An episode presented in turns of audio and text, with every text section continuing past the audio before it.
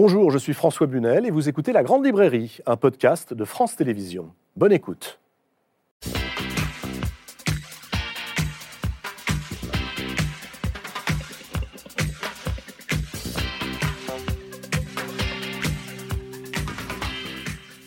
Bonsoir, bonsoir à tous, bienvenue dans la Grande Librairie. La littérature sert aussi, vous le savez, à témoigner. Et c'est une émission sur l'impossible oubli que je vous propose ce soir en compagnie de trois personnes dont les livres doivent être lus par tous, peut-être surtout par les plus jeunes qui nous regardent ce soir. Voici l'histoire de trois très jeunes gens. Ils avaient entre 11 et 18 ans à l'époque. Ils ont été arrêtés, puis déportés dans des camps de concentration et des camps d'extermination à Beaune-la-Rolande, Ravensbrück, Auschwitz-Birkenau. C'était il y a 80 ans, pendant la Deuxième Guerre mondiale.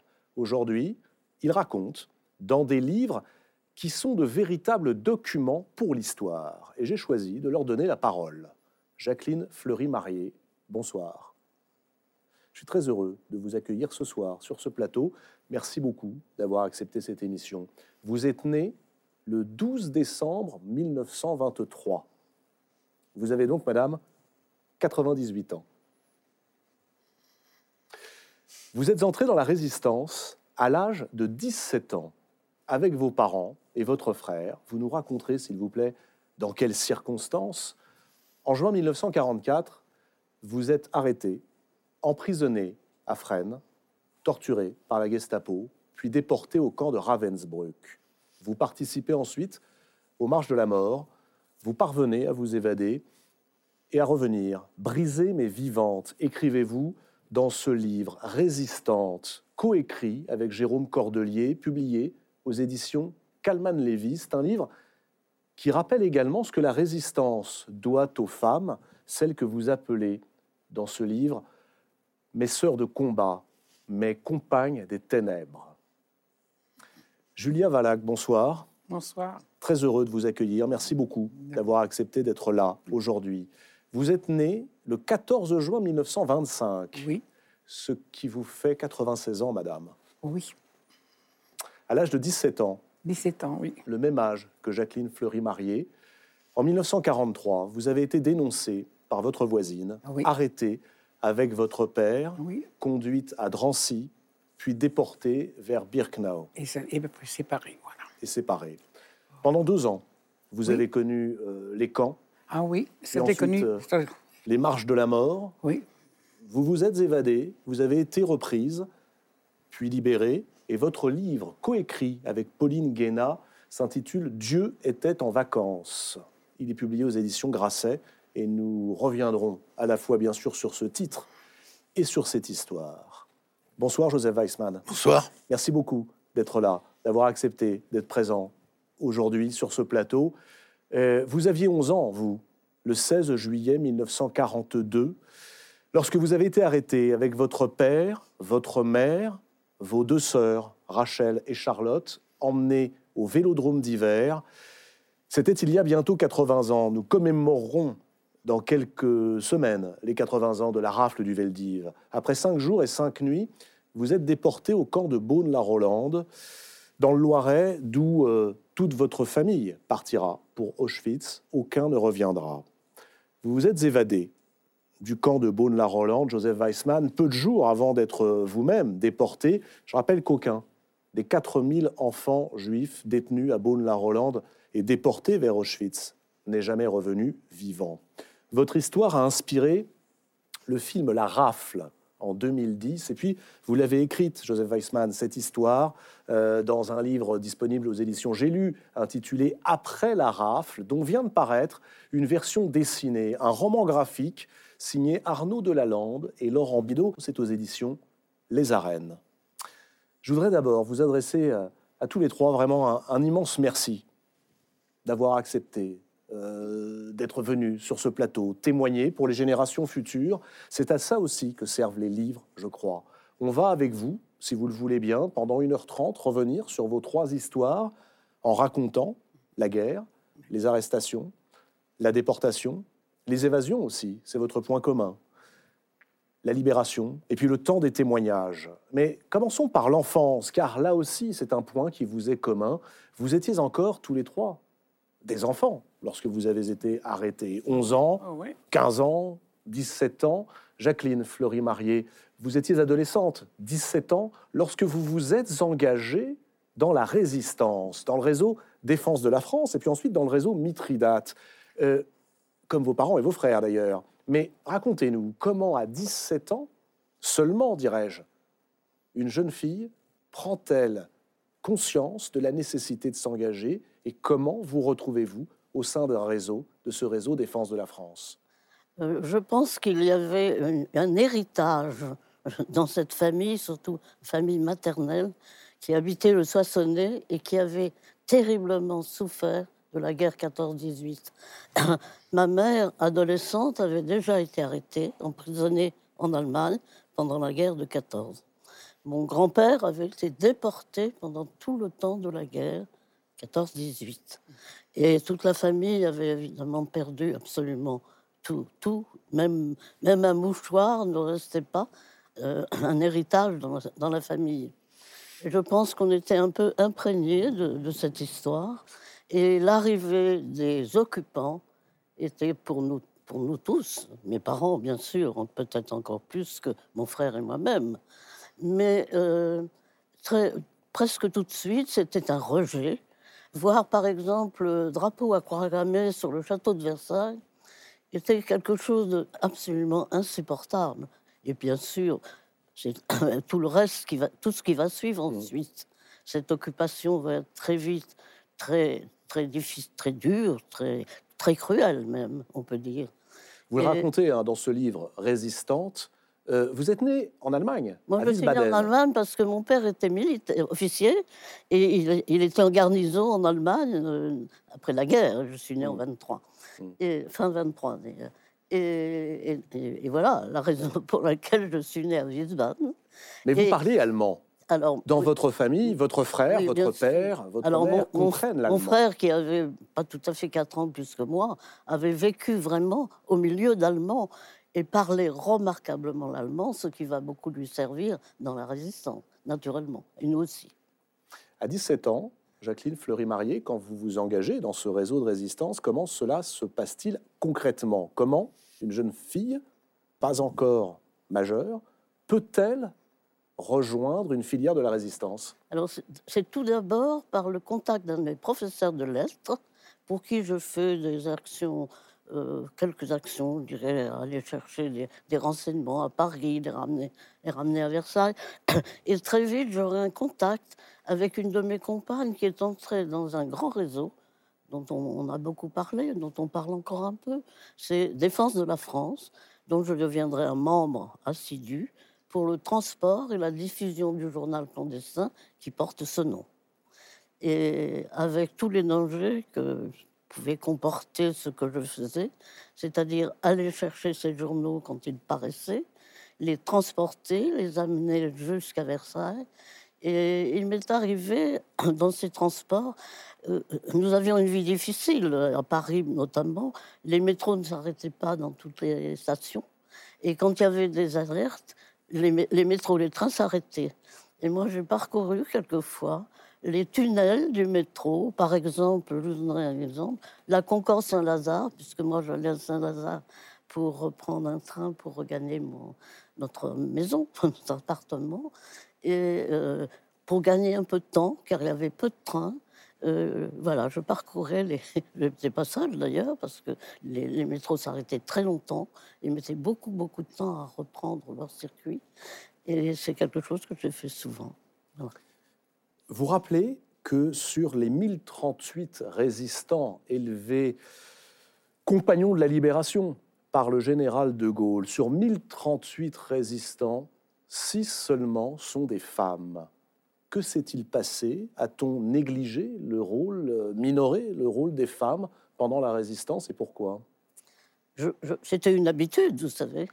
Les femmes n'avaient jamais, n'étaient jamais considérées tout à fait. Je ne sais pas ce que vous.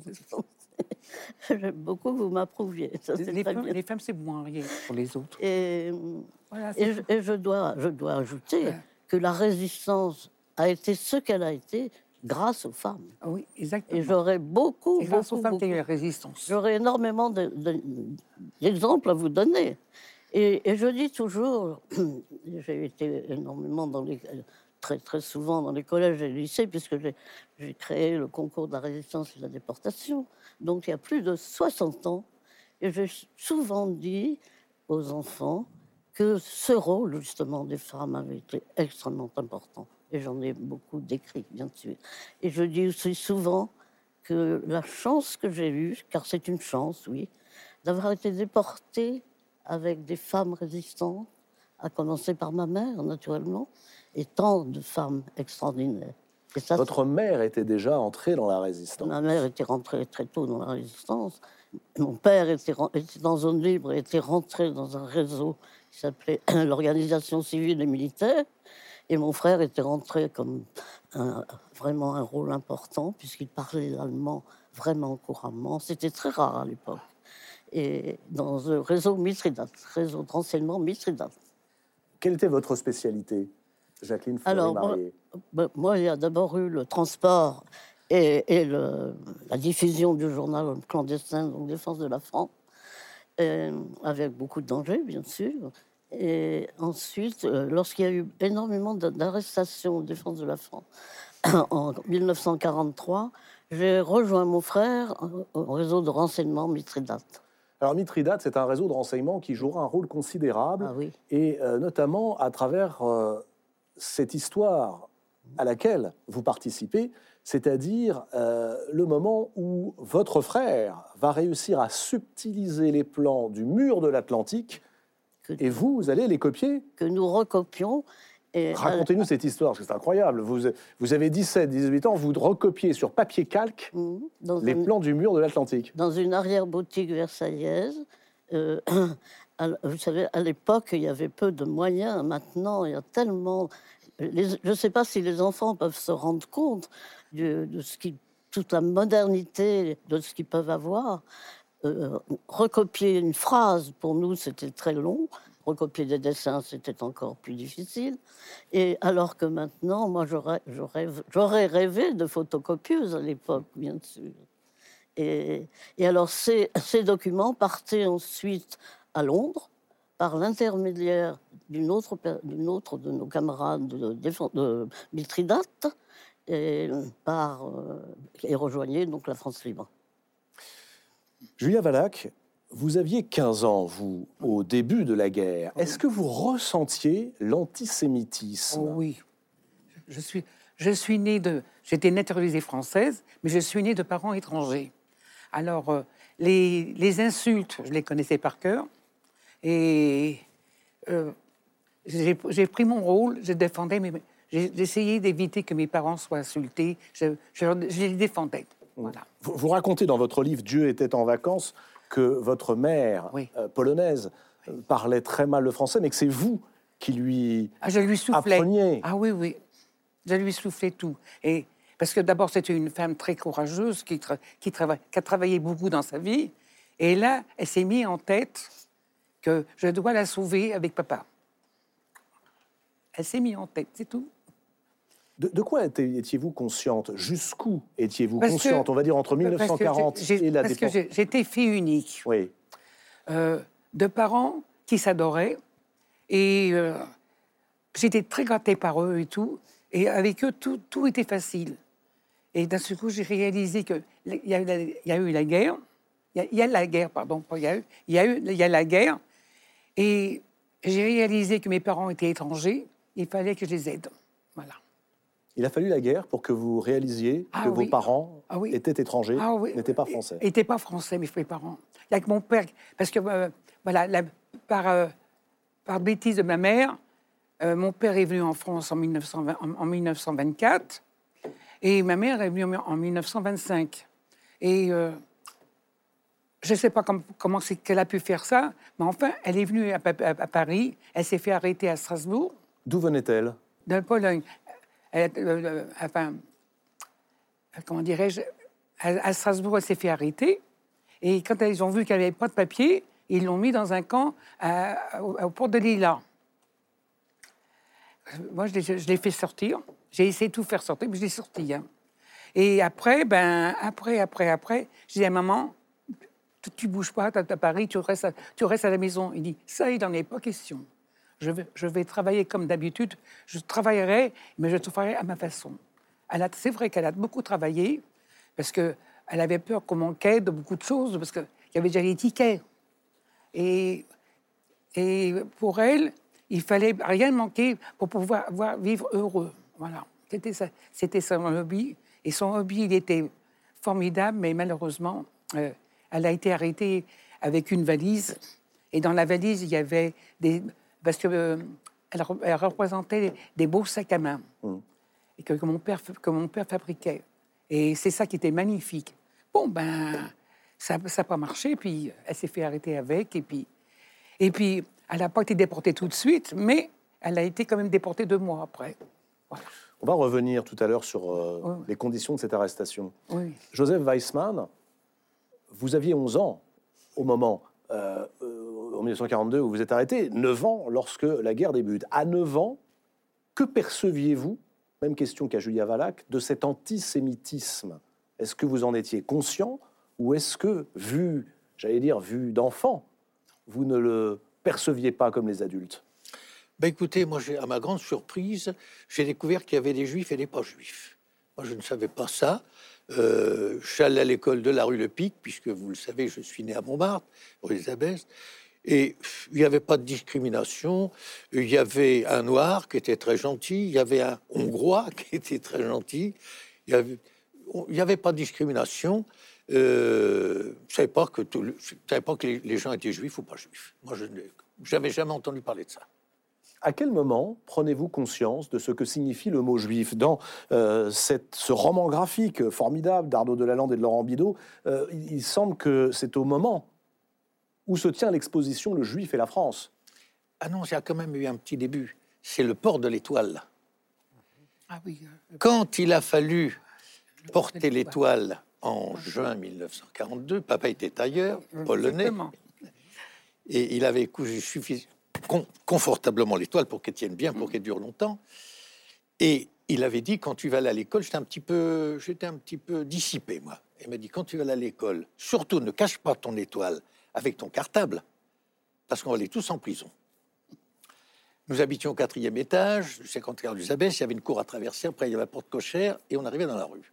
Naturellement, la première chose que j'ai fait, c'est de mettre mon cartable sur mon étoile, et puis je crois que j'y serais encore, parce que j'osais pas sortir, parce que je me dis, mais qu'est-ce que ça veut dire? Les gens vont me cracher dessus, les chiens vont me mordre, on va me jeter des pierres, je voulais pas bouger. Et j'ai vu passer sur le trottoir d'en face un garçon qui était de mon école, mais pas de ma classe. Euh, Il, était très connu parce qu'il était bagarreur, il voulait toujours casser la gueule à tout le monde. Il était juif, il avait une étoile. Alors je le regarde, il vient vers moi, il me dit T'as les jetons, hein? Oui. Allez, viens avec moi, on va aller à l'école, tu vas voir, ça va bien se passer. C'est là que j'ai compris qu'il y avait des juifs et des pas juifs. Et, oui, oui. Jacqueline Fleury-Marié, que saviez-vous jusqu'à ce moment-là de ce qu'était euh, le sort réservé aux juifs et aux enfants juifs? Euh, pas de- rien du tout. Rien du tout? Rien du tout. Par contre, moi, j'ai vécu longtemps à Strasbourg et il y avait beaucoup. de- et J'ai eu beaucoup d'am- d'amis et de camarades. Et pour moi, c'était pareil que, vraiment. Et pour nous, la découverte de, justement, a été quelque chose de euh, comment qui, qui nous a frappés vraiment. Parce que c'était pas quelque chose d'imaginable. Alors je l'ai dit, vous êtes dans la résistance, le réseau Défense de la France, vous l'avez raconté, puis le réseau de renseignement Mithridate, jusqu'au moment où survient votre arrestation. Pouvez-vous nous raconter dans quelles circonstances vous avez été arrêté? Alors, ben, nous avons été dénoncés. Ça, c'était assez classique. Et euh, nous allons voir arriver la Gestapo euh, à, à la maison un matin. Mon frère n'étant pas là, ma mère réussira à le prévenir. Il ne, reviendra pas évidemment à l'appartement. Il deviendra un clandestin. Il va avoir une vie, je crois que vous l'avez lui aussi. Et mon père, ma mère et moi, nous serons arrêtés et emmenés à la prison de Fresnes. euh, là, je verrais partir mon père dans une, entre deux soldats allemands vers euh, le, comment dire, la partie de Fresnes qui était réservée aux hommes. Ma mère et moi, nous allons être enfermés chacune dans ce qu'on appelait, nous, une, ar- une armoire, un, placard. Et ensuite, emmenés euh, dans la partie réservée aux femmes, où nous serons séparés, mis au secret. C'est-à-dire, euh, euh, nous avons compris pourquoi on nous mettait au secret, seuls dans une cellule. Euh, C'était pour qu'on ne se concerne, pas pour euh, lorsqu'on allait être euh, interrogé. Et, il faut, comment dirais-je, se retrouver en prison, en cellule, c'est quelque chose qui est un choc, bien sûr. La séparation avec mes parents euh, m'in- m'inquiète beaucoup. Je ne saurais pas du tout ce qu'ils deviennent, naturellement, puisque je vais retrouver ma mère Ravensbrück. Et les interrogatoires vont commencer.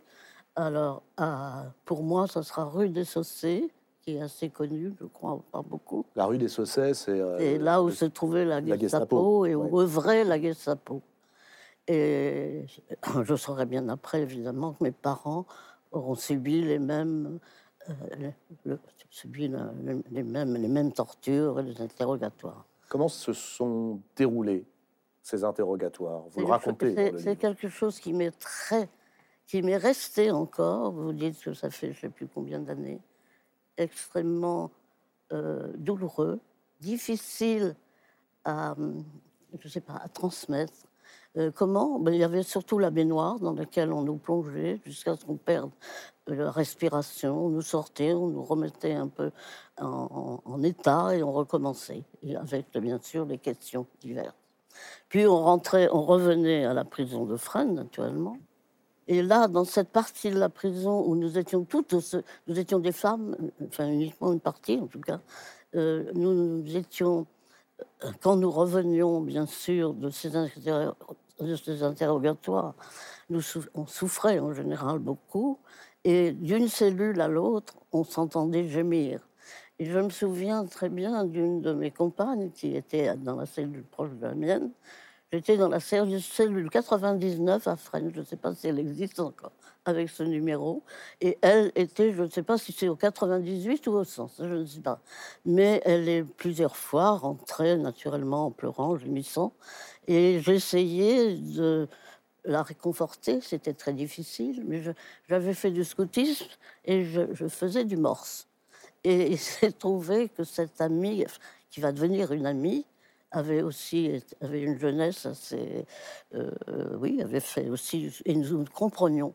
Et j'essayais avec quelques quelques mots en morse, quelques mots, peu de mots, de la réconforter. Et nous allons nous retrouver quand nous allons partir. Je vais la, vraiment la revoir parce que là, je n'ai qu'une voix, mais je verrai son visage à Ravensbrück. Il faut tout de même imaginer Jacqueline Fleury-Marié, une euh, jeune fille de 17 ans, en prison, interrogée par la Gestapo, torturée, séparée de son père et de sa mère. Dans quel état d'esprit êtes-vous pour tenir, pour ne rien dire, pour ne pas parler? Hein, hein, C'était le, pro- le propre de la résistance, à mon avis. Pour moi, c'était euh, essayer de tenir, tenir. Et je pensais beaucoup à mes parents aussi, puisque je ne savais pas du tout ce, qu'on avait fait d'eux, si je peux dire. hein, une et euh, non, ne pas parler. Et puis j'avais beaucoup, beaucoup de mépris pour les Allemands. Ça, je crois que c'est quelque chose que ma mère nous avait un peu euh, passé déjà depuis, depuis, euh, depuis ce qu'elle avait vécu, oui, on peut dire, pendant la Première Guerre mondiale. Et, j'étais imprégnée de, ça. Je pense que c'est ça. Vous écrivez dans votre livre Résistante que la poésie vous a aidé à tenir, que la littérature vous a aidé à tenir. Pouvez-vous nous, nous dire de quelle façon? Eh ben, seule dans ma cellule, je- vous savez, à, l'époque, à l'école, on apprenait beaucoup de, poèmes. Euh, moi, au lycée, j'avais bien sûr Racine, Molière, etc. Et, j'avais, j'aimais beaucoup la poésie. Et alors, il y a vraiment. euh, J'ai aimé me réciter les fables de La Fontaine. Et, Les fables de La Fontaine. oui, les fables de La Fontaine. Parce que les, femmes de, les fables de La Fontaine, c'est la vie, c'est les humains.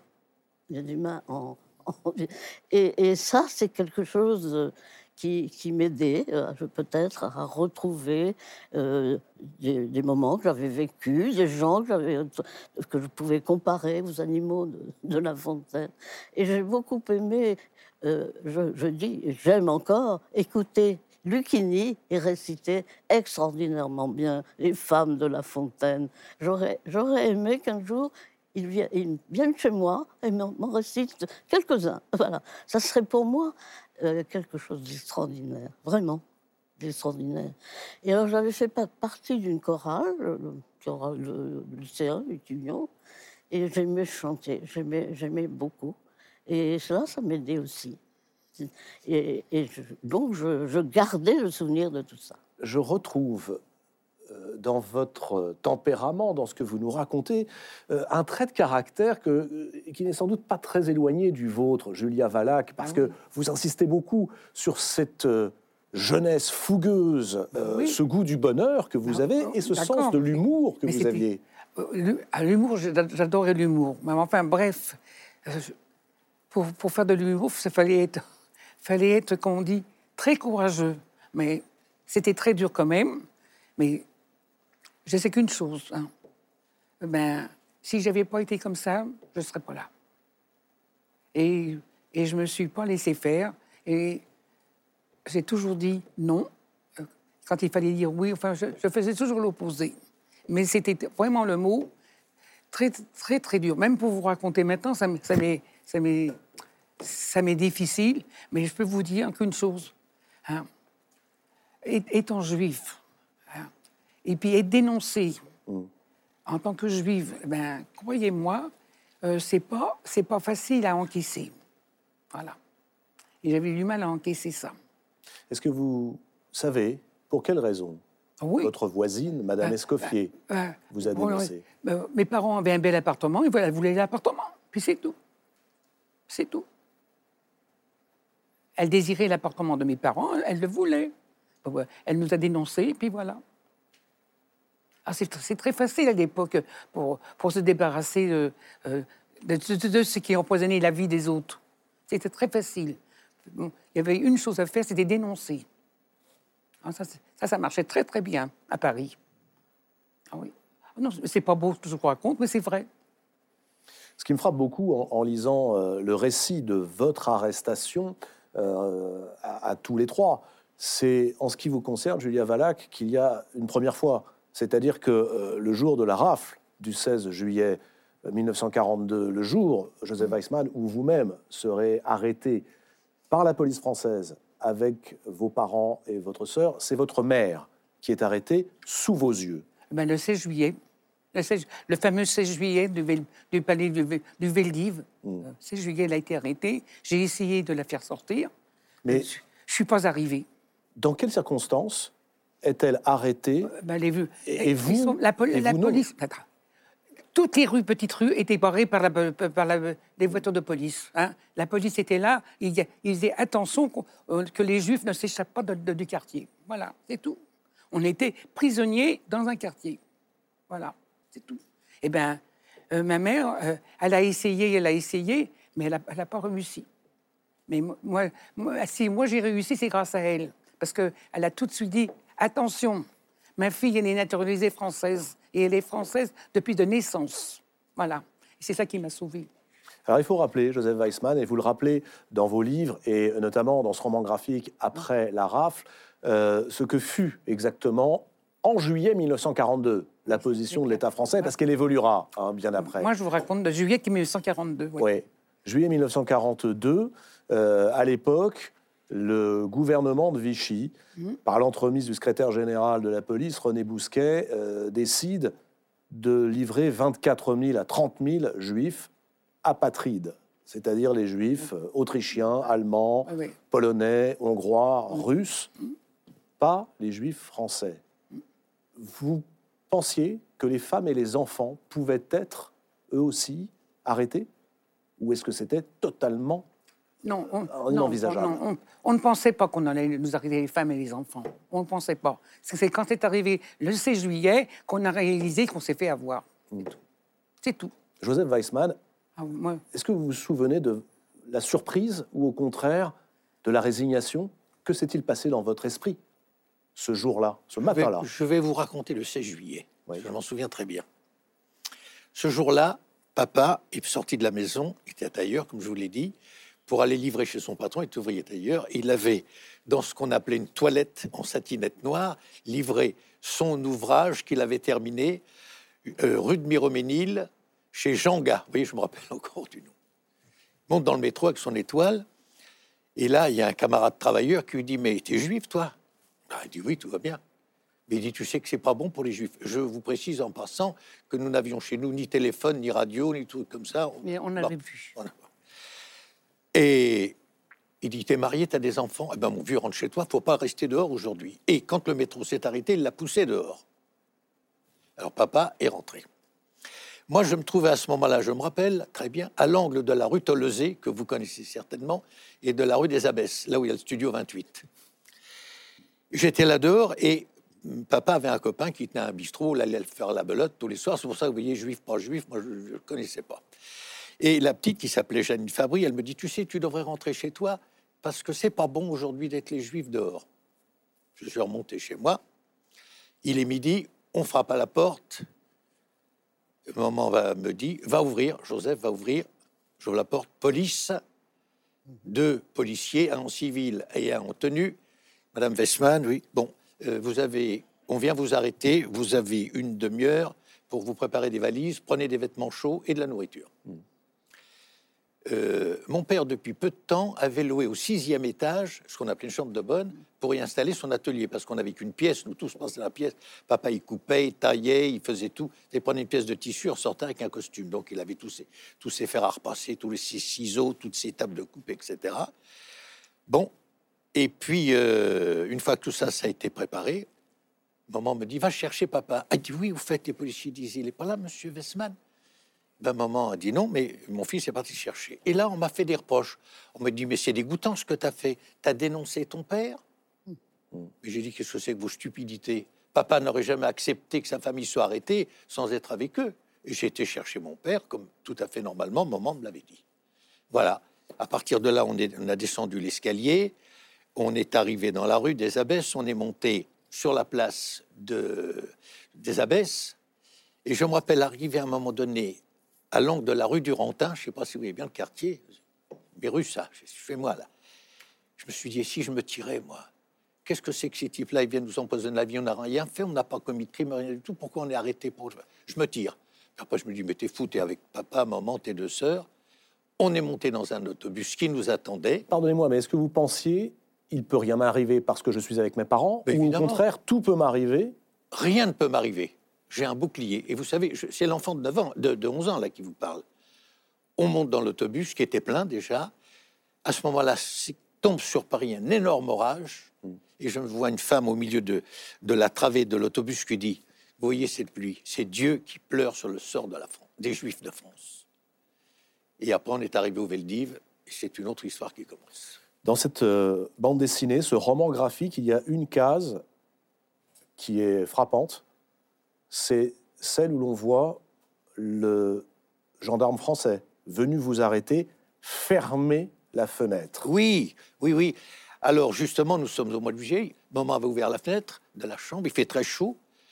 Et le, policier, et, et le policier va fermer la fenêtre. Alors maman lui dit, mais pourquoi fermer la fenêtre? Il fait, euh, il fait tellement chaud. Il dit, oui, mais vous comprenez, moi ce matin, dans une arrestation, au quatrième justement comme vous, la femme, elle s'est jetée par la fenêtre. Elle est tombée, elle est morte.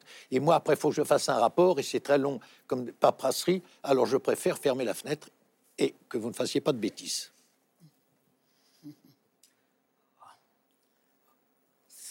C'est c'est- tout est aberrant. Tout, tout, tout, tout est aberrant. Son histoire, mon histoire, son- c'est tout aberrant. C'est rien impossible.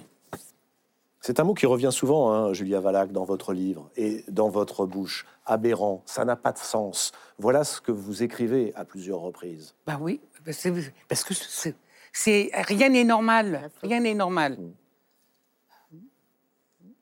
Joseph Weissman, lorsque vous arrivez euh, au Veldiv, au vélodrome d'hiver, euh, c'est là que la police française a décidé d'envoyer euh, les familles. euh, les, les- Pithiviers. voilà. Puis ensuite pour euh, Pithiviers ou Beaune-la-Rolande, mais le Veldiv est l'endroit où on décide d'envoyer euh, les, les femmes, les enfants, les familles juives, alors que les célibataires euh, sont envoyés, je crois, À Pithiviers et Bonne-la-Rolande. via Drancy, c'est ça.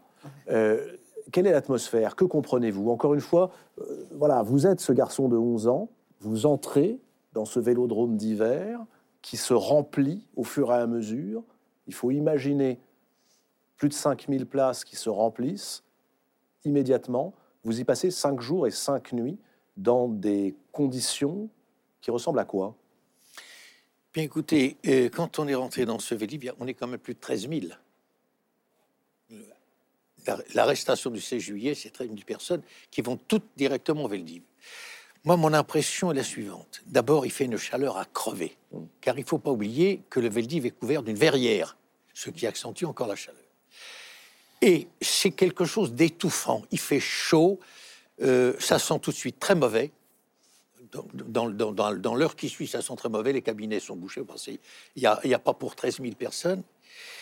Et un bruit ahurissant. On nous attribue un strapontin.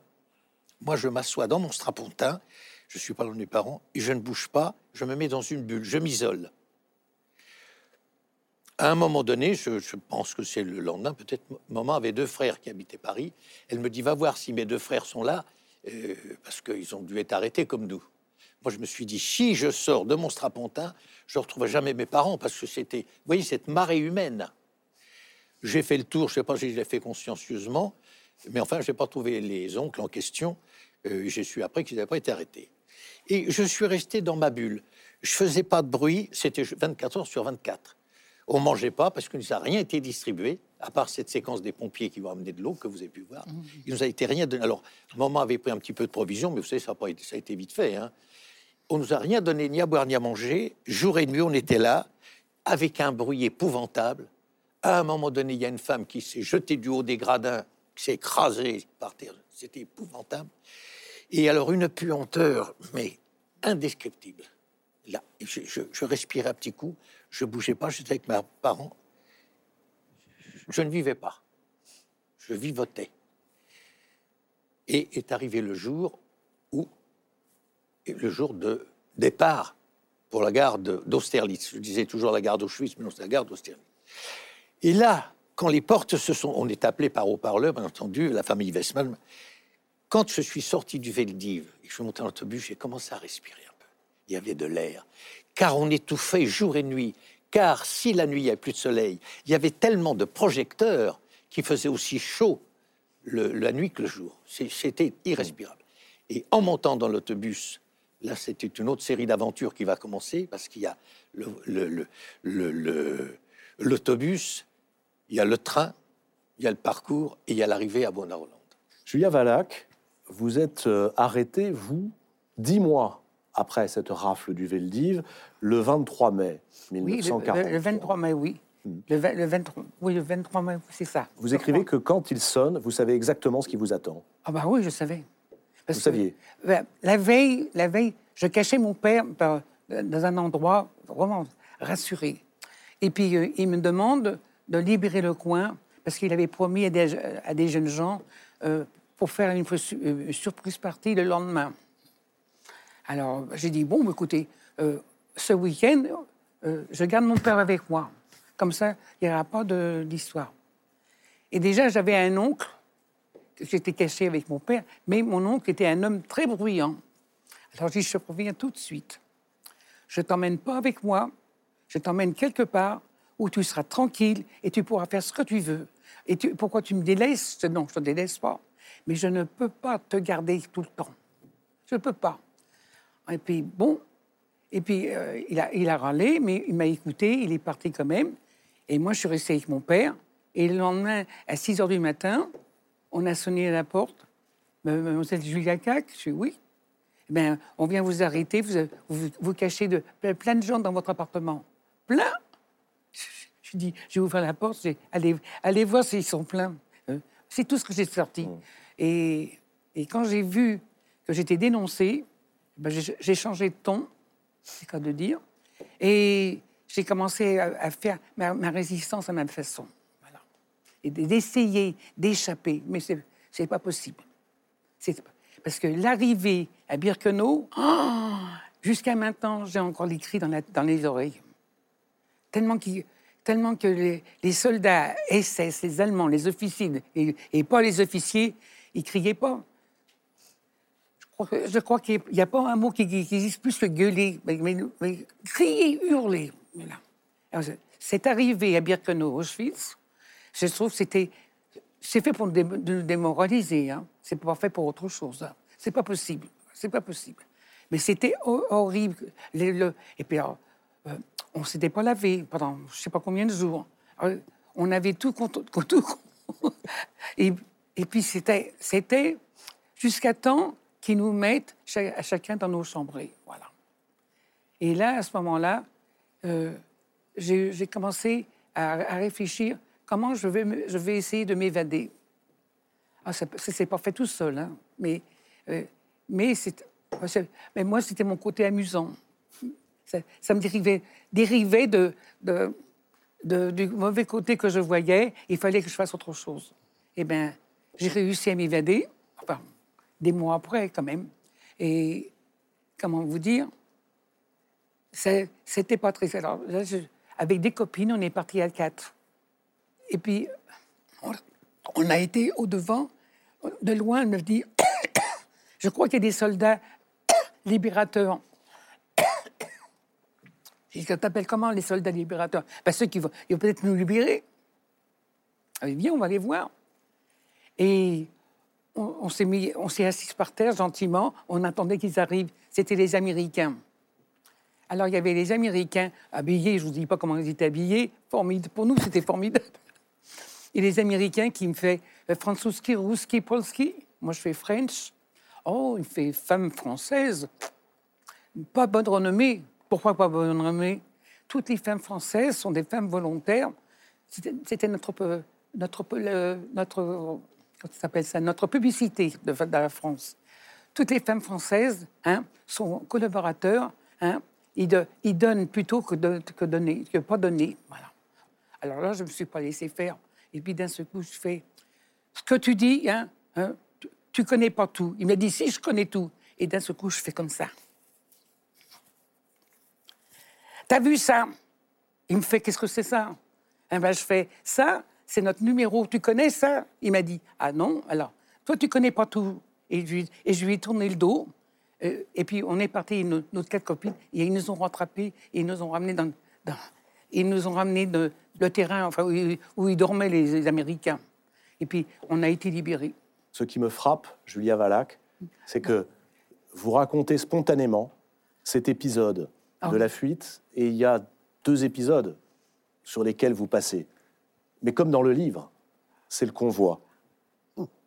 Je ne me rappelle pas. Vous ne vous en souvenez pas. Hein Oui. Euh, si, si vous me rappelez, je, je- peut-être ça me reviendrait. Alors, on va demander à Jacqueline Fleury-Marié de nous raconter, parce que vous racontez, vous, ce moment où euh, on vous sort de la prison de Fresnes. Savez-vous où vous partez lorsque vous montez dans le convoi? Pas du tout, pas du tout. Alors pour moi, c'est le début de la déportation. On va nous, em- nous emmener dans des bus parisiens aux environs de Paris, où nous attend un train de wagons à bestiaux, dans lesquels nous allons être euh, entassés. Alors je parlerai de, j'ai parlé, choses que j'ai écrites, c'est mon wagon. C'est-à-dire, c'est un grand convoi. Euh, nous sommes 600 femmes, donc 600 femmes. 600 femmes. Euh, C'est le convoi du 15 août voilà. 1944. Et et il y, a- y je ne sais pas combien, au moins plus du double d'hommes. Donc c'est un grand convoi avec de nombreux, euh, bien sûr, wagons à bestiaux, dans lequel on nous pousse, on nous, on nous entasse. Alors, les wagons à bestiaux, pour une, euh, je dirais encore une gamine comme moi, c'est encore possible de, de grimper dans un wagon. Mais les femmes qui sont âgées, celles qui sont Beaucoup de mes compagnes sont passées dans les mains de la Gestapo, c'est-à-dire presque tout notre groupe nous sommes marqués par ce que nous avons subi. Et celle qui a le plus marqué a été écartelée. Donc vous pouvez imaginer qu'il faut l'aider à le mettre dans le wagon. Et beaucoup d'entre nous, même, euh, c'est la même chose. On nous entasse, euh, donc nous ne pouvons pas nous asseoir toutes ensemble. Nous allons un peu nous organiser. Celles qui vont rester debout s'assiront de temps en temps, etc. Cette amie écartelée, nous essayons de la, de la placer dans l'angle du wagon où elle n'était pas au moins trop piétinée, trop remuée. Et, euh, et nous avons droit à une espèce de grand seau avec de l'eau et un autre seau pour nos besoins. Vous pouvez imaginer que le seau d'eau va être vidé très très vite car euh, au fond, moi j'ai un souvenir d'avoir eu soif tout le temps, presque tout le temps, et, ça va continuer évidemment en déportation. Et lorsque notre voyage va durer sept jours et sept nuits, il y aura un changement de, train à Nanteuil-Sassy, car euh, une, on ne sait pas trop, je crois que ce sont des résistants qui ont fait sauter un pont sur la Marne, et nous sommes enfermés dans un tunnel où le train était arrivé, enfermés dans ce tunnel pendant des heures. Nous, on respirait difficilement, euh, on n'arrivait plus d'ailleurs à respirer. Et à, ce moment, ça c'est un souvenir personnel évidemment, une de mes compagnes euh, a, a chanté l'Ave Maria de Schubert. Et je crois que, croyantes et non croyantes, nous avons écouté avec, je ne sais pas, quelque chose de très particulier que je ne peux pas vous transmettre. Il y a des choses comme ça qui sont qu'on ne peut pas transmettre à qui que ce soit. Moi, je n'ai pas pu peut-être le dire même à des enfants, à mes enfants. Et à un moment, le train va démarrer, mais en arrière, nous allons sortir de ce tunnel. On va nous faire sortir bien sûr de nos wagons avec des coups, des hurlements. Ça, ça devient un commencement d'une habitude. Et nous sommes sur le bord d'une voie ferrée. On va nous mettre en colonne 5 par 5 et nous allons euh, parcourir au moins 6 ou 7 kilomètres avant de nous retrouver devant un passage sur la Marne, euh, une espèce de passage en bois. Je ne sais pas comment expliquer ça, quelque chose de très simple. Et de l'autre côté de ce passage, un autre train, un wagon à bestiaux, nous attendait, dans lequel on va nous, bien sûr nous entasser de la même manière. Et nous, nous arriverons à Ravensbrück, donc sept jours après notre départ de, de Fresnes.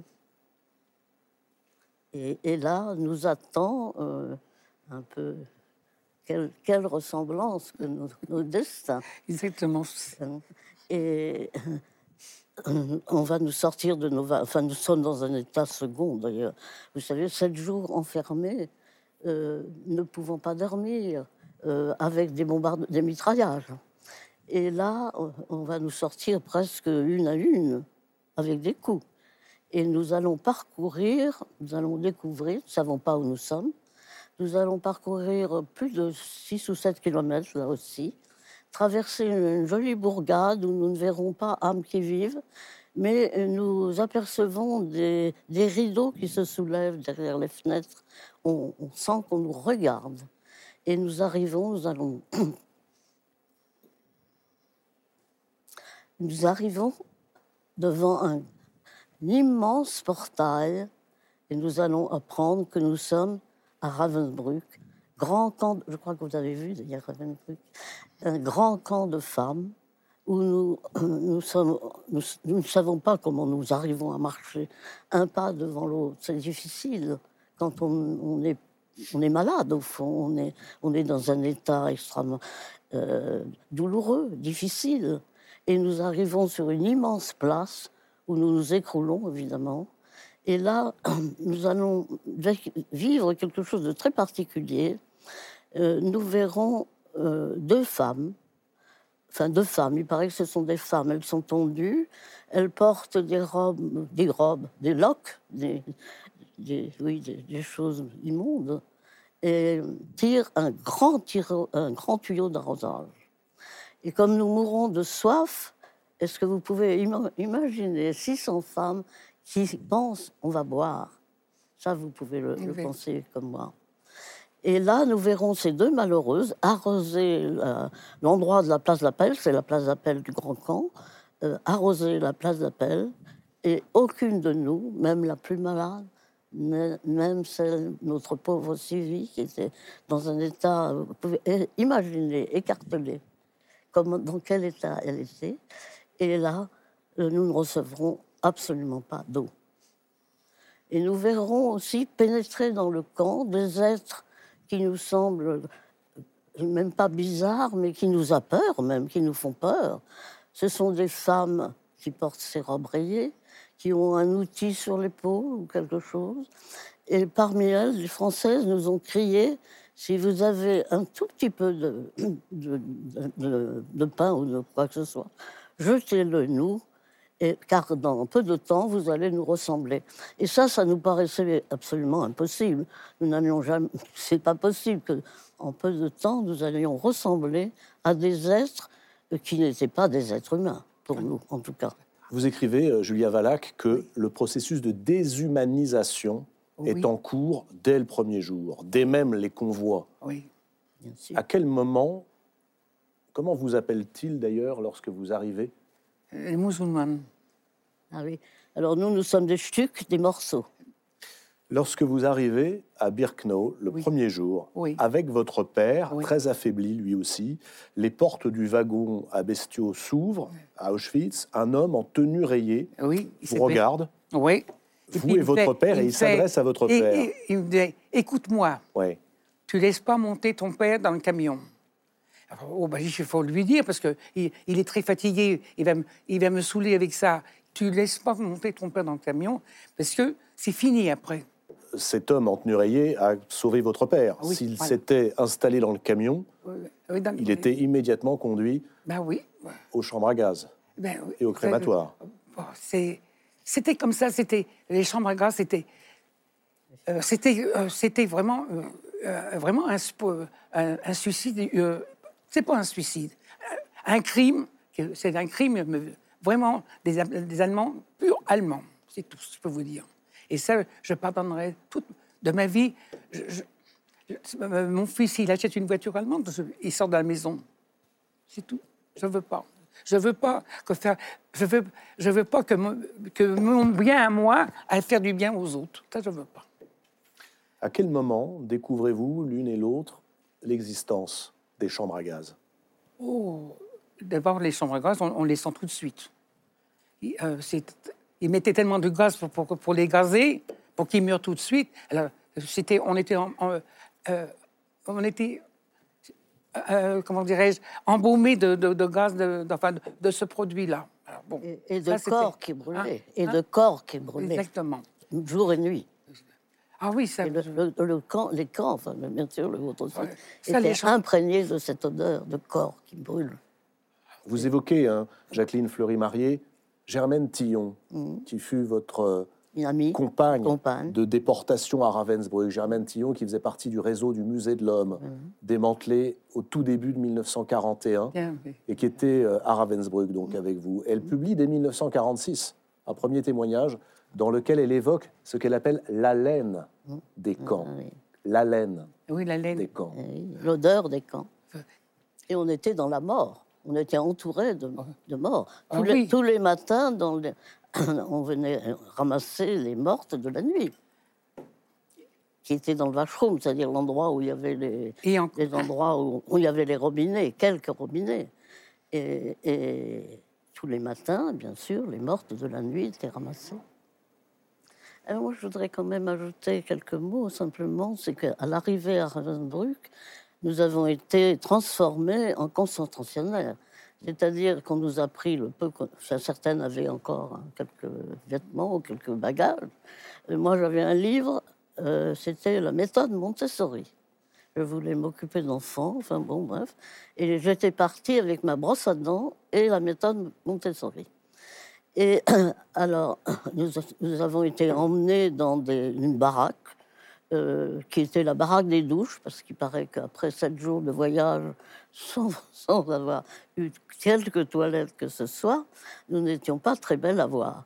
Et là, on va nous transformer en concentration avec les robes rayées ou des robes quelconques, avec une grande croix derrière. Je ne sais pas si vous avez connu ça. Euh, des, quelque chose qui a pour moi été extrêmement difficile à supporter. Nous, recevions en même temps que nos robes des espèces de galoches, c'est-à-dire des semelles de bois qui avaient derrière un, morceau de faux cuir. Ce cuir, euh, ce faux cuir, vous rentrez dans la chair. Moi, je chose du 36 et encore. J'ai eu une paire de galoches qui devait faire du 41. Et j'ai jamais su. Moi, j'ai des camarades qui ont marché nu-pieds tout de suite. Moi, j'ai toujours traîné ces choses horribles.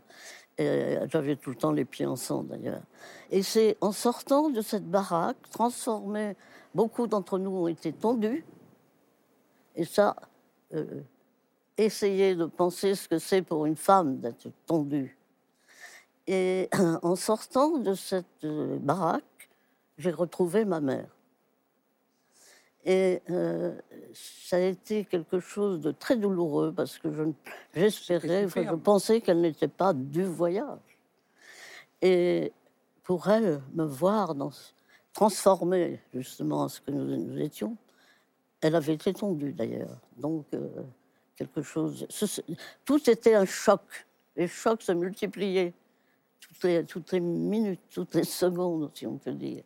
Et nous allons nous retrouver, donc nous allons euh, essayer de vivre côte à côte, de survivre côte à côte, dans une baraque où nous allons retrouver la plupart de nos compagnes de voyage.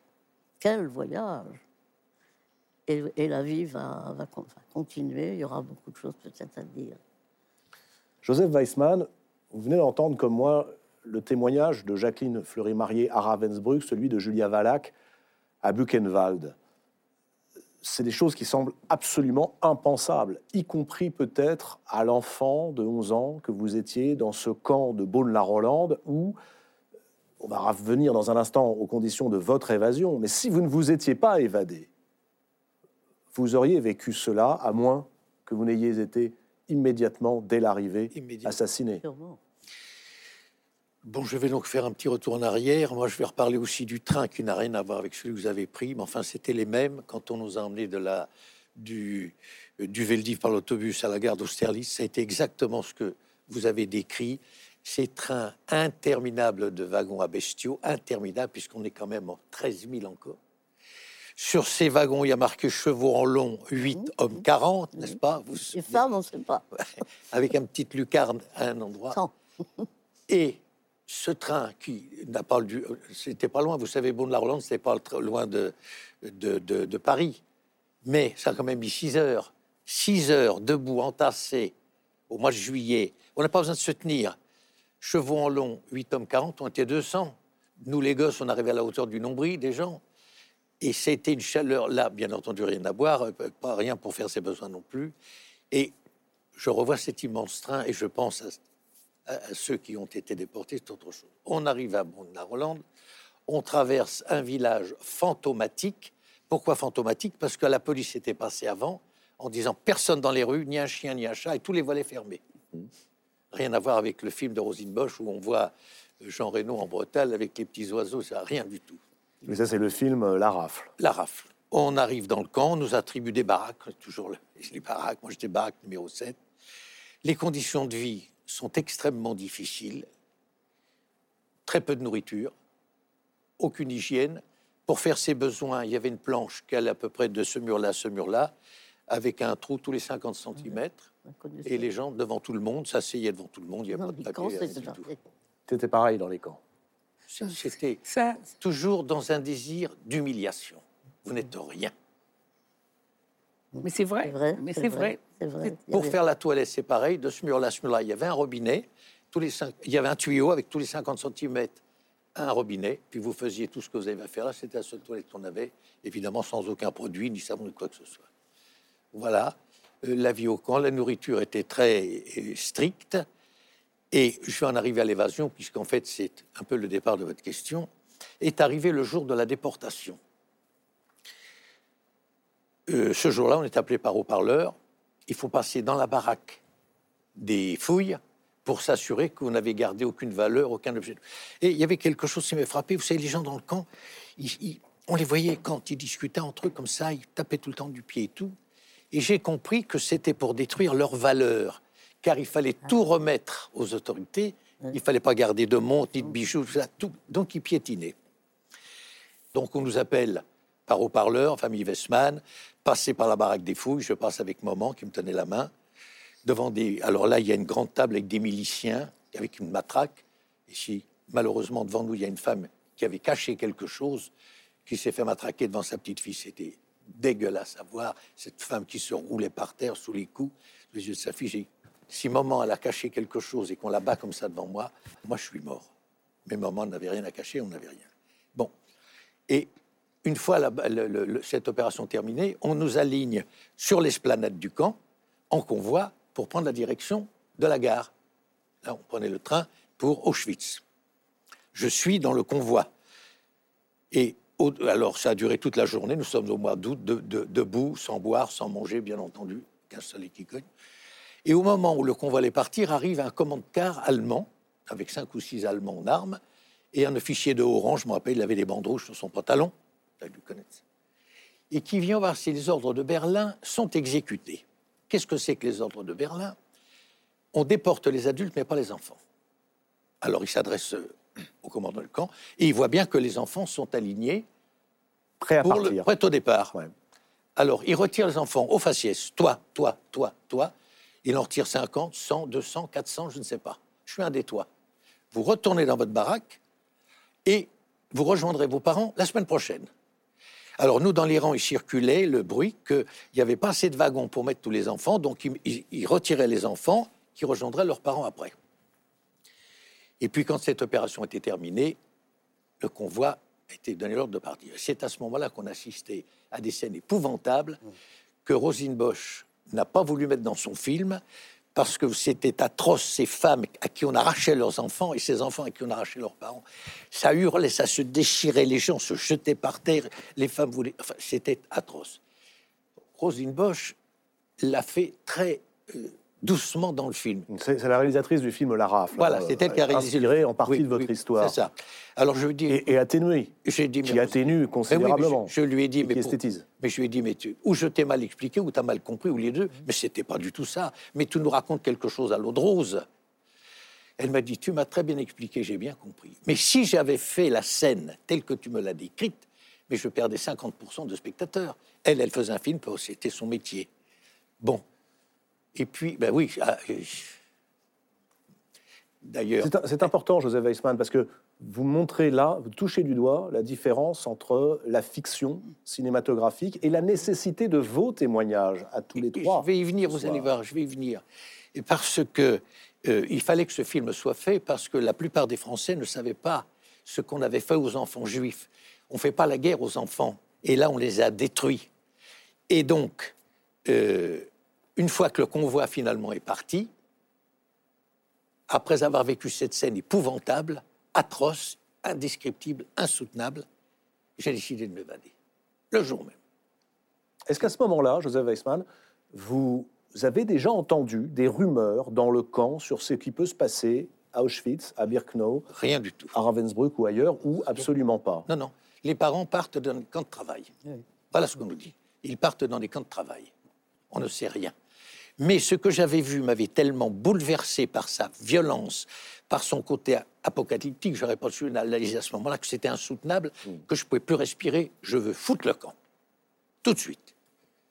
Et le lendemain, je décide mon évasion. Mais je me sentais fragile tout seul, m'évader tout seul, ça m'inquiète un peu, mais il n'y avait pas beaucoup d'adultes. Alors, il y avait d'autres garçons qui étaient à peu près de mon âge, et je me suis dit, je vais en trouver un pour lui demander de s'évader avec moi. Alors, j'ai dit, toi, je dis, je veux m'évader, viens t'évader avec moi. Je choisissais plutôt quelqu'un un peu plus costaud, un peu protecteur, peut-être. Et tout le monde m'a dit, mais qu'est-ce que tu viens nous emposer avec ton histoire? Qu'est-ce que c'est que ton- c'est idiot ton histoire de gosse là? Personne ne s'est jamais évadé. Si tu essaies de t'évader, les chiens vont te bouffer, les gendarmes vont te tuer. Et puis de toute façon, si tu te réussis, mais tu vas pas retrouver tes parents la semaine prochaine, t'es idiot, fous-nous le camp, là, tu nous, tu nous déranges. J'ai trouvé personne. Et le surlendemain, il y a un groupe de trois ou quatre garçons que j'avais rencontrés qui viennent avec un autre qui s'appelait comme moi Joseph, Joseph Gauguin. Et il paraît qu'il veut s'évader aussi. Alors vous avez qu'à vous évader tous les deux. C'est comme ça que la chose s'est faite. Voilà les deux Joseph qui se rencontrent et qui. et on- je vais vous parler de l'évasion si vous voulez, qui est le moment le plus, un des plus importants de ma vie. qui est l'un des moments les plus incroyables aussi, parce qu'il faut imaginer donc euh, ce camp avec des miradors, des barbelés, Des Euh, gendarmes en armes, des gendarmes prêts à tirer et surveillés 24 heures sur 24. Et, et- et de toute façon des barbelés infranchissables.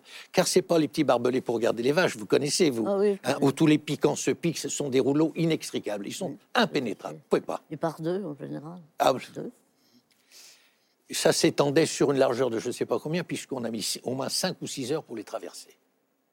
On était rasés, nous aussi, le crâne rasé. On avait mis double chemise et double pantalon. Les voilà, vous voyez les barbelés là. Et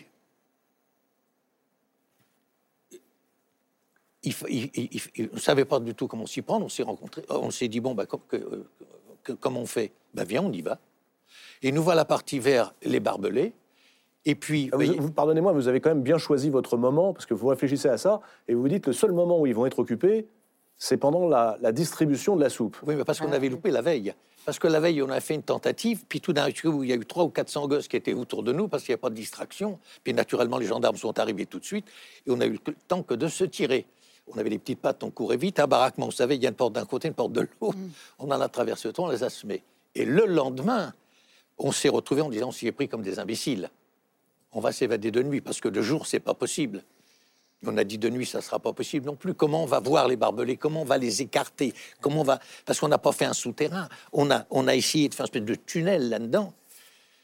Et puis en a un de nous deux qui a dit bah si, il y a un moment où le camp est vide. Il faut y aller quand le camp est vide. Il y a un seul moment, c'est à midi, quand on donne le seul repas de la journée, à la baraque de ravitaillement.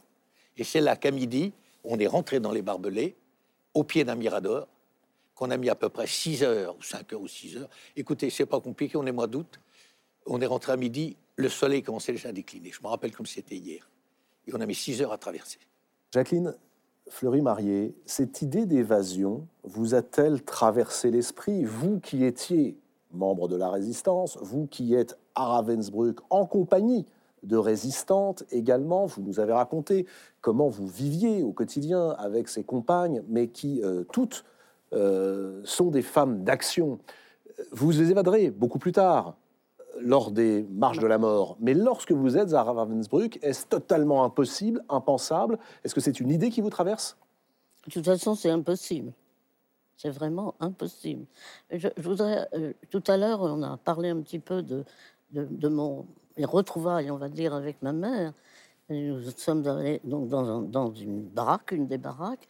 Et là, nous vivons, on, a parlé un petit peu de ce qu'était la vie dans une baraque. Mais nous étions, nous, trois par chalit. Alors, un chalit fait 70 cm.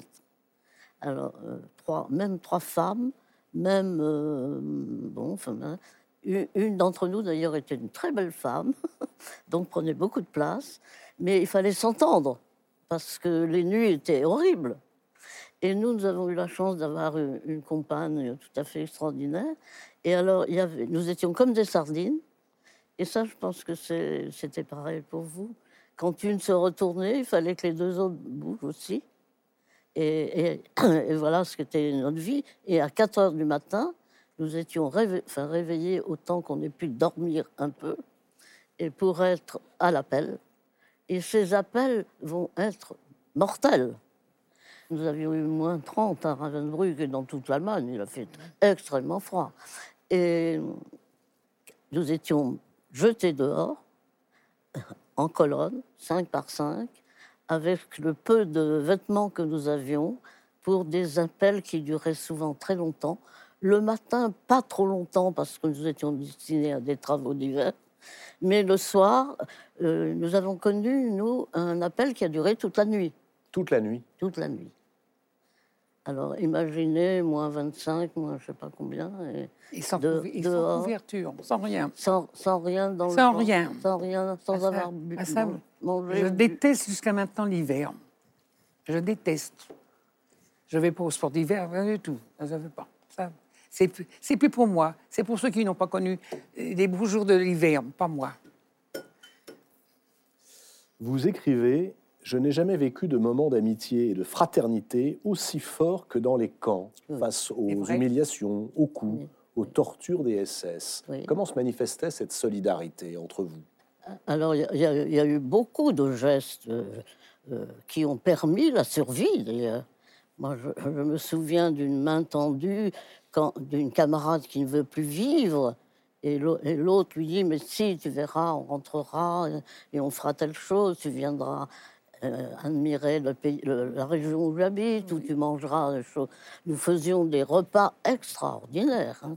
Moi, je, je me souviens d'une de mes compagnes qui avait une ferme et qui, avait dit on tuera toutes les même les vaches, les lapins, les poules, mais tout.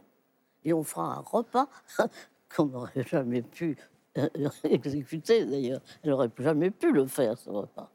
Elle n'est jamais revenue, elle a été gazée. Voilà un des exemples, mais il y en a beaucoup. Diriez-vous qu'il y avait donc de l'espoir Alors, au sein des camps? Oui, moi j'ai écrit, le premier livre que j'ai écrit s'appelle euh, Une famille en, en- comment, dans la tempête, on mais toujours l'espérance.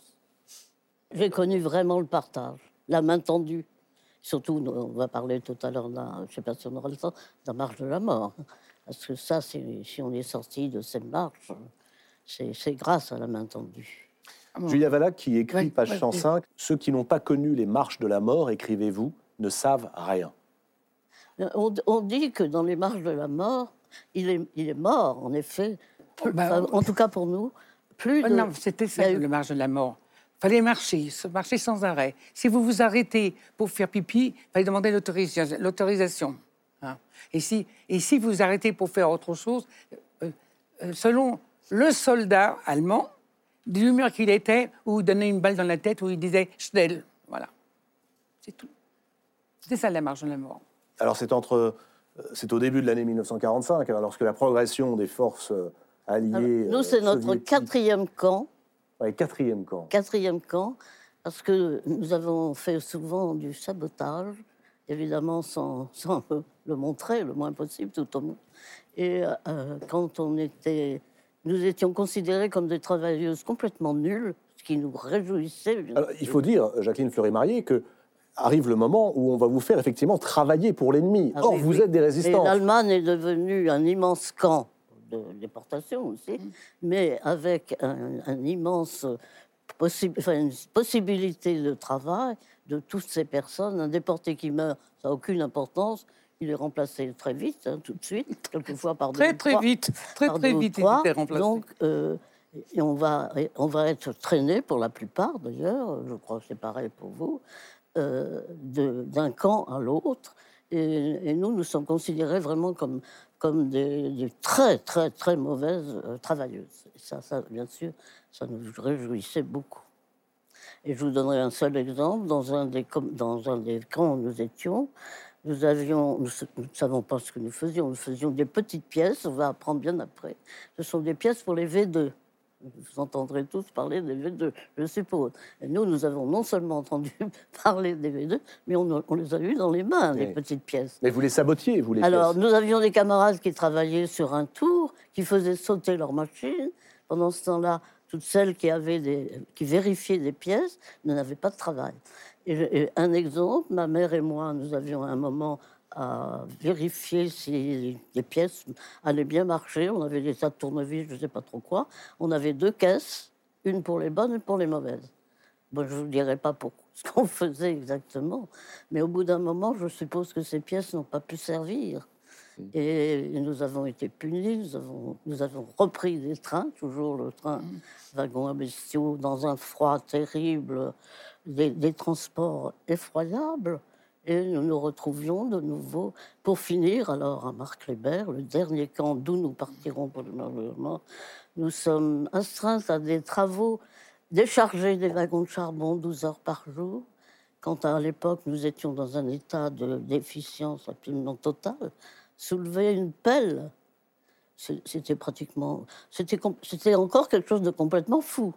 Euh, C'était aberrant comme histoire. Alors, quand on était en haut du, wagon avec le charbon, on arrivait à le pousser.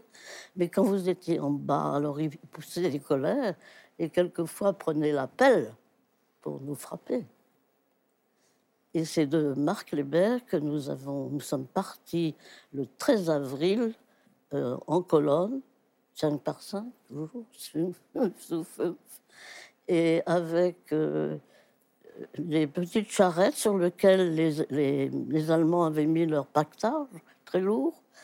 Euh, alors, vous savez ce qu'un soldat peut, peut traîner. Et puis quelques malades éventuellement. Et qu'est-ce qui traînait ces charrettes? Les plus jeunes, dont j'étais. Et je ne savais jamais si je retrouverais ma mère à un arrêt suivant. Et nous allons ainsi elle jeter sur les routes d'Allemagne le 13 avril. Et nous verrons arriver les troupes de l'armée rouge le 9 mai. Dans quelles circonstances vous êtes-vous évadé pendant ces marches de la mort? Alors, au, bout d'un- de, je sais plus, 15 jours, euh, ma, ma mère, qui n'était pas une très vieille femme, elle avait 47 ans, pas, euh, mais était, avait bien sûr été comme une très, très, très vieille femme. Et elle était complètement épuisée. Vous savez, nous, nous ne rece- sur les- pendant les marches de la mort, nous ne recevions aucune nourriture, jamais à boire. Et j'ai- toujours dit que je savais ce que c'est que partager, c'est vrai, un brin d'herbe. Pourquoi un brin d'herbe? D'abord, on n'avait pas le droit de cu- cueillir quoi que ce soit, mais on ne mangeait que ce qu'on pouvait ramasser sur le bord des routes. Et donc, un brin d'herbe, quand vous sucez un peu d'herbe, vous avez moins soif. Et partager un brin d'herbe, quelle magnifique solidarité, quelle magnifique amitié. Moi, je n'ai jamais connu ça en dehors de la marche de la mort. Vrai, non non plus. Non plus. Oh non, non plus. Et, et alors que ma mère ne pouvait vraiment plus marcher, quand on ne pouvait plus marcher, on était abattu si on restait sur le bord de la route. Nous étions encadrés de soldats armés et, et- et qui étaient d'autant plus féroces qu'à mon avis, ils savaient que la, la guerre était finie pour eux. Et que pour... Mais nous, nous, nous pensions que nous ne pourrions jamais rentrer en France. Donc euh, là aussi, il y avait une espèce de, je sais pas, tant pis. hein, tu, tu, ben, tu, cueilles un, tu cueilles un brin d'herbe, et tant pis si tu reçois une balle. Voilà où on en est. Et maman ne pouvait plus marcher, et nous étions avec deux, deux amis, deux sœurs, de plus que deux sœurs, depuis le début de la déportation. Il n'était pas question d'essayer de s'évader de la colonne, l'une sans l'autre. Donc, il a fallu trouver un moment qui nous permette de, toutes les quatre, nous sommes réfugiés dans un- une carrière pendant un certain temps et nous sommes cachés dans une baraque euh, à outils de cette carrière où on va être découverte euh, complètement dans un état de, je ne sais pas, l'article de la mort, on peut dire, par des ouvriers français qui venaient travailler dans la carrière. C'est ce qui nous a sauvés. Car arrivaient à ce moment-là les troupes de l'armée rouge, dont j'ai gardé un souvenir Ah oui. horrible. oui. Je Tout les revois en ce tout- moment. Tout, le monde a gardé un souvenir horrible. Ah oui, vous aussi. Ah tout, tout le monde, Ça, je toutes, suis très toutes les contente de femmes. l'entendre. Pas toute seule. Je vous demandais tout à l'heure comment vous aviez fait les unes et les uns les autres pour survivre. Et évidemment, ça me renvoie au titre de votre livre, Julia Valac. Dieu était en vacances. Ah oui. ça, Et alors, quand, on me dit je crois en Dieu, Les grandes vacances.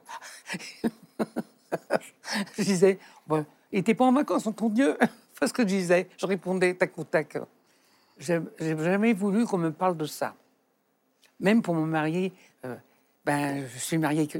J'ai fait qu'un mariage civil, j'ai pas fait un mariage religieux. Ah, mais je suis une têtue. hein. Et puis quand j'ai une, une idée en tête, je, je sens qu'elle est bien en tête. Je suis très têtue, c'est vrai, mais je peux, je critique pas tous ceux qui croient en Dieu. C'est leur problème. Est-ce que vous croyiez en Dieu avant Jamais. Birkenau J'ai même pas été élevée comme ça.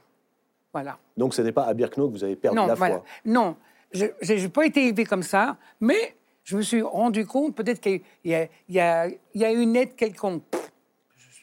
Bon. C'est tout ça, c'est du blablabla pour moi. Ah, ça, ça, là-dessus, j'avais, une ennemie, hein, la, la grand-mère de mon mari. Alors, disons, parce qu'elle n'acceptait pas que je dise ça. Votre mari que vous rencontrerez après-guerre et qui lui-même Ah a oui, été alors déporté. lui, c'est le, le deuxième déporté rentré en France. Il pesait, il pesait 27 kilos. Et les Américains l'ont trouvé, ils l'ont emmené à l'hôpital, euh, euh, enfin, derrière 15, 15-20, je crois. Enfin, Et 15-20. 15, 15, 20. Il était à l'hôpital là-bas pendant deux mois. Et, et tous, les, tous les amis de, de, de, de mon, de mon milieu disaient Tu sais, il y a un déporté qui est rentré, tu devrais faire connaissance. J'ai dit Vous m'oubliez. Voilà. Voilà ce que j'ai dit. Mais lui ne m'a pas oublié. non. Jacqueline Fleury-Marié, est-ce que vous reprenez à votre compte ce titre Dieu était en vacances? Est-ce que Non. vous le comprenez? Mais Moi, je dis, Dieu nous avait oubliés. À peu, à peu de choses près, c'est pareil. Je me demande même si ça n'est pas pire. Ah oui, parce que euh, bon, j'ai été élevée dans la religion catholique, avec, euh, et puis j'avais des camarades extrêmement croyantes. Je vous avais comme exemple, je crois que j'en parle un petit peu, de Geneviève de Gaulle, qui avait une foi incroyable. Mais qui, à un moment, lorsqu'elle est enfermée dans le bunker, euh, va, va un peu se poser cette question, poser la même question que moi. Dieu nous a oubliés. Mais elle est, elle, euh, alors voilà, elle est, elle reprend toujours cette, cette extra, ce qui, ce qui l'a beaucoup aidé d'ailleurs à survivre. Et vous? Moi non, moi c'est, je pense que l'important pour moi ça a été l'amitié. Et ça l'est encore. Mes camarades sont presque toutes parties. Elles me manquent beaucoup, encore aujourd'hui. C'est vrai, c'est vrai. Joseph Weissmann Ah, Pour moi, Dieu, c'est très simple. Il nous a pas oubliés, il n'était pas en vacances, il n'existe pas. Pas Dieu pour moi. C'est l'homme qui a créé Dieu, c'est pas Dieu qui a créé l'homme. Donc, euh, pose aucune question. Aujourd'hui, vous nous avez fait un cadeau inestimable en témoignant, en racontant, et j'allais dire euh, en détail, ce que vous avez vécu. Il y a vos livres, vers lesquels évidemment je renvoie, parce qu'ils racontent avec euh, une grande précision, une immense pudeur, tout ce parcours, cette aventure. Euh, il faut employer le terme aussi. Ce sont des documents pour l'histoire. Vous écrivez, Jacqueline Fleury-Marié, et j'aimerais avoir votre avis, page 162 de votre livre, que vous n'aimez pas une expression. C'est l'expression devoir de mémoire. Pour quelle raison Alors que vous venez de nous raconter ce que fut la vie à Ravensbrück, ce que fut la vie d'une résistante déportée, pour quelle raison Oui, vous méfiez-vous de ce terme, devoir de mémoire? Pour moi, c'est un devoir de mémoire, parce que j'ai été témoin, j'ai vécu. Mm. Mais on, met ça dans la bouche de tout le monde maintenant. Euh, Des gens qui savent d'ailleurs pas toujours de quoi ils parlent. Et ça, ça, me met, ça ne me plaît pas. Voilà, c'est tout simple. Vous, Julia Valac, vous avez une expression que j'aime beaucoup. C'est pas devoir de mémoire. Vous dites c'est devoir d'être heureuse. Ah, ça, c'est- très dur. C'est très dur de, de- de- vouloir être heureux. C'est le plus dur, mais j'ai réussi. Moi, j'ai réussi avec mon mari. Voilà. Ça, je le dis. J'ai eu deux beaux, eu deux beaux enfants. Eu- et après, enfin, malheureusement, j'ai perdu une fille, mais mais j'ai eu des beaux enfants, des gentils enfants jusqu'à maintenant. Et puis j'en ai j'en ai beaucoup. C'était une grande famille. Alors, puisque vous évoquez euh, le fait d'être heureux, j'ose vous poser une question que j'emprunte à une autre jeune fille qui fut déportée et qui, avec beaucoup d'insolence, posait la question dans les années 60 Êtes-vous heureux? C'était Marceline Loridan Evans, Oui. Dans le film de Jean Rouche et Edgar Morin. Mais si je vous la pose aujourd'hui, que répondez-vous Alors moi, je dirais qu'on peut, euh, on peut pas connaître le, bonheur des autres. C'est c'est impossible. Parce que, bien sûr qu'on a eu des, des moments, moi j'ai eu un mari tout à fait euh, extraordinaire, j'ai eu des enfants qui sont, euh, que j'ai beaucoup aimés, j'ai j'ai 16, j'ai 16 arrière-petits-enfants, c'est vous dire, bon, j'ai de quoi faire. Et, et de, quoi, de quoi aimer. On a trop d'aimer. aimer, voilà. On a le droit d'aimer. Et au travers cet échange, c'est important, bien sûr, euh, ça a été l'importance de ma vie, c'est vrai. Mais il y a toujours, moi, il n'y a pas un jour où quelque chose ne me revient pas de ce, euh, de, de cette, Je suis de entièrement cette, de cette Je vie, suis euh, d'accord avec vous. hein. de ce qu'a été euh, Ah, je suis d'accord on avec va dire mes 20 ans, quoi, si vous voulez. Et, et- et là, et, et c'est c'est tout. C'est- C'est c'est très simple. Voilà. Je Et pas- vous, Je ne Joseph sais pas si je me suis bien exprimée. C'est difficile. Et vous, C'est Joseph difficile. Êtes-vous heureux? Écoute, Oui, oui, je suis heureux. Mais je vais revenir quand même sur le devoir de mémoire, puisque là vous avez commencé. Moi, j'avais décidé de ne rien dire à personne. D'abord parce que je suis quelqu'un de très pudique, que j'estimais que c'était mon intimité, que je n'avais à la communiquer à personne. Je voulais pas montrer mes plaies, mes deux, non. Et puis, quand vous racontiez, les gens que vous écoutez d'une oreille distraite, pas, ils comprenaient pas grand-chose. De toute façon, vous exagériez tout ce que vous disiez. Et par conséquent, il n'y avait aucune raison que je communique. Et je, crois que je serais resté comme ça si un jour je n'avais pas rencontré Simone Veil lors d'une d'un- d'une réunion qui se trouvait à Orléans, où j'avais été invité par le Cercil, que vous connaissez certainement. Et euh, le hasard de l'estrade avait voulu que, euh, je ne sais plus qui était assis à ma droite, et à ma gauche, il y avait Simone Veil. Il y avait des gens comme Boris Cyrulnik, il y avait Max Gallo, et des grosses peintures. Et, puis, euh, il y a des apartés. Vous savez, pendant à un moment donné, on vous donne la parole, et puis après, il y a un autre. Et Simone Veil me pose la question Monsieur Westman, qu'est-ce que vous faites pour votre devoir de mémoire? J'ai dit Pardon, je n'ai pas compris, madame. Je je vois pas ce que vous voulez dire. Alors elle m'explique. Oh là là, j'ai dit Vous savez, madame, vous, vous êtes une intellectuelle, vous êtes intelligente, vous êtes cultivée. Elle était jamais dit.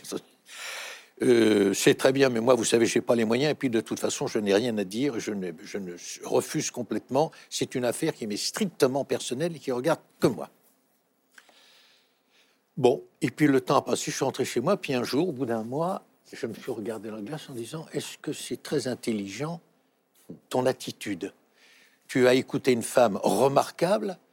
euh, elle t'a expliqué des choses parce qu'elle s'y est pris à deux ou trois fois pour m'expliquer. Est-ce que tu n'es pas un type demeuré? Est-ce que tu n'es pas fermé? Est-ce que tu ne devrais pas, vis-à-vis des jeunes de ton pays, raconter ce qui s'est passé? Parce que peut-être qu'un jour, eux se trouveront aussi confrontés dans des situations. Et si il existe, s'il y a un avenir, c'est parce qu'il a existé un passé. Alors tu as peut-être le devoir. Et à partir de ce moment-là, j'ai compris que c'était, c'était, euh, je dirais, un acte de civisme que, mais je n'ai jamais voulu parler ni devant des associations euh, comme par exemple, je ne sais pas moi, le Rotary, le Lions Club, les France Maçons, tout. J'ai dit si vous voulez un témoignage, vous prenez un conférencier, il saura très bien le faire. Moi, le témoignage me fait beaucoup souffrir. À chaque témoignage, j'ai mal, je ressouffre et c'est très dur. Alors je dis, mon témoignage, je le fais pour les jeunes, dans les lycées, dans les collèges, qu'ils soient catholiques ou, laïcs, tout ça ne m'intéresse pas, mais ce sont les jeunes qui m'intéressent. J'ai un devoir vis-à-vis d'eux pour essayer de les aider dans la mesure de mes modestes moyens. Voilà ce que je peux. Je peux ajouter deux mots. C'est un peu ce qui nous a habités quand on a lancé le concours de la résistance et de la déportation. Nous étions un tout petit groupe de cinq ou six, je sais plus, enfin bon, quelques déportés résistants qui avons euh, lancé, on va dire, le concours de, de la résistance et de la déportation il y a plus de 60 ans. Et pour moi, là, le devoir de mémoire, il existait quand j'allais dans les collèges, dans les lycées, ou même euh, autre part. hein. Dans les Et- universités. Et, et comme vous, oui, moi aussi, comme vous, euh, c'est une douleur. Quand je, quand je revenais, quand je reviens, je suis à la fin de ça, euh, c'est toujours une nuit qui ne se passe pas bien. Exactement. Voilà. C'est- ça, c'est ça pour moi le devoir de mémoire. Mais moi, je l'ai, ce devoir. Je l'ai eu. Euh, moi, je- je- j'ajouterais simplement d'autres choses, c'est peut-être pas Allez-y. euh, il est plus difficile de supporter. Moi, je, je n'ai jamais supporté ce que ma mère a vécu, ce qu'ils ont fait subir à ma mère. Jamais. Et puis à mon père aussi. hein, Et, ça, il est plus facile, au fond, d'avoir, euh, de souffrir, d'être martyrisé, d'être, je ne sais pas comment vous pourriez appeler ce que nous avons raconté, que de voir quelqu'un qu'on aime. Et vous avez compris qu'on était une famille quand même assez unie. Et, ça, je n'ai jamais, j'ai jamais pardonné. Parce qu'on entend beaucoup parler du pardon dans sa Moi, je suis comme vous, je n'ai jamais ah pardonné ça. Voilà. Et, ça, je voulais, quand même le dire. Vous n'avez jamais pardonné? Non, j'ai jamais pardonné. Pas à moi, oui, euh, bien sûr. Mais, mais et puis, ce que j'ai jamais pardonné, c'est d'avoir vu les enfants dans les camps. Et ça, je crois que j'en parle un petit peu. Et ça, moi, j'en ai vu. Et moi, j'en ai vu. Moi aussi. À Rennes, il y en avait. Joseph Pardonnez jamais, oubliez jamais. Non. Voilà. Voilà 80 ans que les faits que vous venez de raconter se sont déroulés. 80 ans. Aujourd'hui, quand vous regardez ce qui se passe dans le monde, ce qui se passe en France, que ressentez-vous? Ça me fait peur. Moi, je revis beaucoup. notamment, euh, euh, et en plus, ce qui se passe en Ukraine, c'est quelque chose d'innominable. Ça n'a pas de nom. C'est pas vraiment une guerre c'est la destruction d'un peuple pour un autre. Moi, c'est comme ça que je le vois. Et en plus, je revois les Russes tels que je les ai vus. Et, au fond, vous dites qu'il y a 80 années, eh bien, le monde n'a pas beaucoup changé. Pas du tout. Et ça, et ça me fait pas peur pour moi, non, parce que moi, demain, je vous dis au revoir. Moi, ça fait me peur pour mes enfants. Moi, ça me fait très peur pour mes arrière-petits-enfants. Merci infiniment à tous les trois pour euh, ce moment de partage. On n'était pas gays, c'est pas, pas notre faute. Je rappelle les titres des ouvrages dont nous avons parlé ce soir. Il faut les lire attentivement, euh, les méditer aussi, car euh, derrière les faits, il y a, je trouve, énormément de questions que les uns les autres vous soulevez. ce sont des questions obsédantes, des questions qui restent d'actualité. Jacqueline Fleury-Marié, Résistante, avec Jérôme Cordelier, c'est aux éditions Kalman Lévy, Julia Valac, avec Pauline Guéna aux éditions Grasset, Dieu était en vacances, Joseph Weissman, avec Arnaud Delalande au scénario, Laurent Bidot au dessin, après la rafle. C'est vraiment votre histoire, plus encore, permettez-moi de le dire, que le film La rafle, c'est votre histoire, un roman graphique aux éditions Les Arènes. Merci d'avoir suivi cette émission de témoignages. Merci à celles et à ceux qui m'ont aidé à la préparer. Et on se retrouve évidemment la semaine prochaine, mercredi prochain en direct pour une nouvelle grande librairie. Je vous souhaite de très belles lectures.